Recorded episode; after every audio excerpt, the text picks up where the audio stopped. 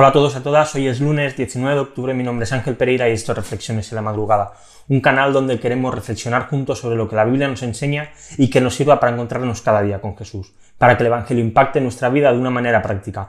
Y hoy lo vamos a hacer a través del capítulo número 43 de Génesis. Y se cuenta que en una clase de niños pequeños, durante el año tenían un día que era un día especial, le llamaban el Día de los Encargos. Cada uno de los niños de la clase ese día recibían una tarea para hacer durante todo el año, era una tarea que tenían que responsabilizarse, hacer cada día, día tras día. Había una niña, Rita, que recibió un encargo que era muy especial. A ella le dieron una pequeña caja de cartón con arena y una hormiga dentro. Y la profesora le dijo que esa hormiguita era una hormiguita muy especial y que ella tenía que preocuparse de cuidarla y de asegurarse que cuando llegase al final de curso esa hormiga siguiese viviendo. Aunque para cualquier otro niño esto era algo insignificante. Rita lo tomó como un reto, como algo realmente importante hacer. Y ella misma dijo, convertiré este pequeño encargo en algo muy grande. Así que durante el año Rita se dedicó a estudiar los diferentes tipos de hormigas que, existían, cuáles eran sus hábitats, empezó a cambiar la caja para que la hormiga pues, se pudiese sentir cómoda y se pudiese sentir como si estuviese en libertad. Pasaron los meses y llegó un hombre. Y cuando este hombre entró en la, clase, la profesora paró la clase y este hombre informó a toda la clase que gracias al trabajo que había hecho Rita con aquella hormiga, ellos habían ganado un viaje para ir a una selva tropical, para poder examinar y poder conocer cómo viven las hormigas en su propio hábitat, en total libertad. Así que Rita recibió felicitaciones por haber hecho también las cosas, por haber sido paciente, por haber sido tan responsable, por haber convertido este pequeño reto, este pequeño encargo, en algo grande, en algo bien hecho. Rita se responsabilizó y convirtió en su centro de vida aquella hormiga. Y la verdad es que cuando vemos el capítulo 43 vemos que Judá hace algo parecido ante la demanda que hace José.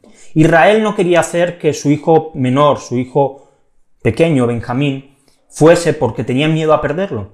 Pero Judá se responsabiliza de él. Dice el versículo 9, yo me haré responsable de él. De mi mano lo demandarás. Si yo no te lo vuelvo a traer y lo pongo delante de ti, que lleve yo la culpa para siempre delante de mí. Judá hizo un pacto serio con su padre. No era una tontería. Realmente él se estaba poniendo su vida en juego si por lo que sea su hermano Benjamín no volvía.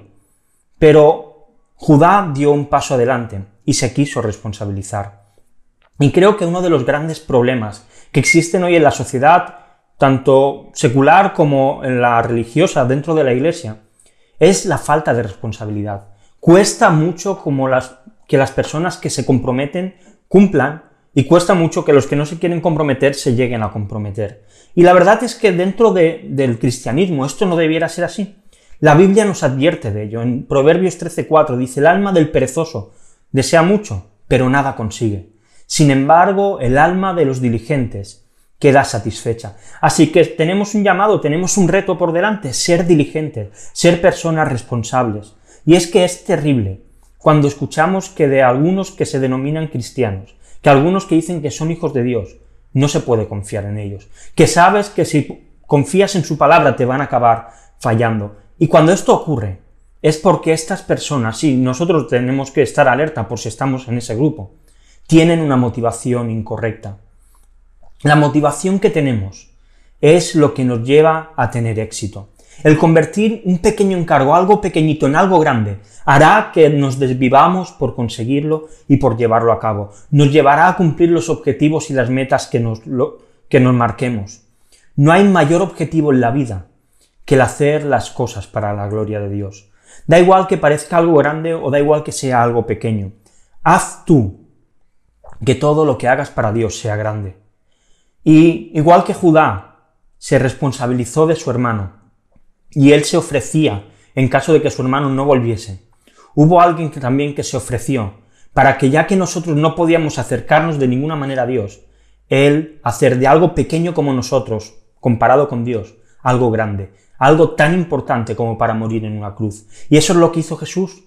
Jesús se ofreció al Padre para decir ellos no pueden acercarse a ti, yo pagaré por ellos, yo derramaré mi sangre por sus pecados. Así que realmente hoy podemos afianzar y debemos afianzar nuestra responsabilidad con la Iglesia, porque de esta manera glorificamos a Dios, porque de esta manera reconocemos el gran sacrificio que hizo Jesús por nosotros. Así que si hasta hoy no lo has hecho, empieza a responsabilizarte. Si lo has hecho pero has fallado, vuélvete atrás, pide perdón a Jesús y empieza a trabajar de nuevo para la gloria de Dios. Te dejo dos preguntas, como siempre. La primera de ellas, ¿en qué cosas son las que has estado fallando y no has cumplido en aquello que has dicho? Piensa en ello, recapacita, vuélvete y cambia. Y la segunda, ¿de qué maneras crees que puedes ser diligente para que Dios de esta manera sea glorificado? qué cosas puedes hacer para que Dios sea glorificado siendo tú una persona diligente. Y como siempre te dejo pues las lecturas para el día de hoy, números capítulo del 30 al 32 y recuerda que estamos en redes sociales, en Facebook, en Instagram y en Twitter. A partir de hoy todas las reflexiones, todos los vídeos vamos a subir también a IGTV, así que los tendrás disponibles en Instagram. Puedes seguirnos también pues en YouTube y si quieres escuchar formato podcast, pues iVoox, iTunes y Spotify. Y nada más, si te ha gustado el vídeo, dale un like, suscríbete al canal Mañana volvemos con una nueva reflexión aquí en Reflexiones en la Madrugada. Hasta luego.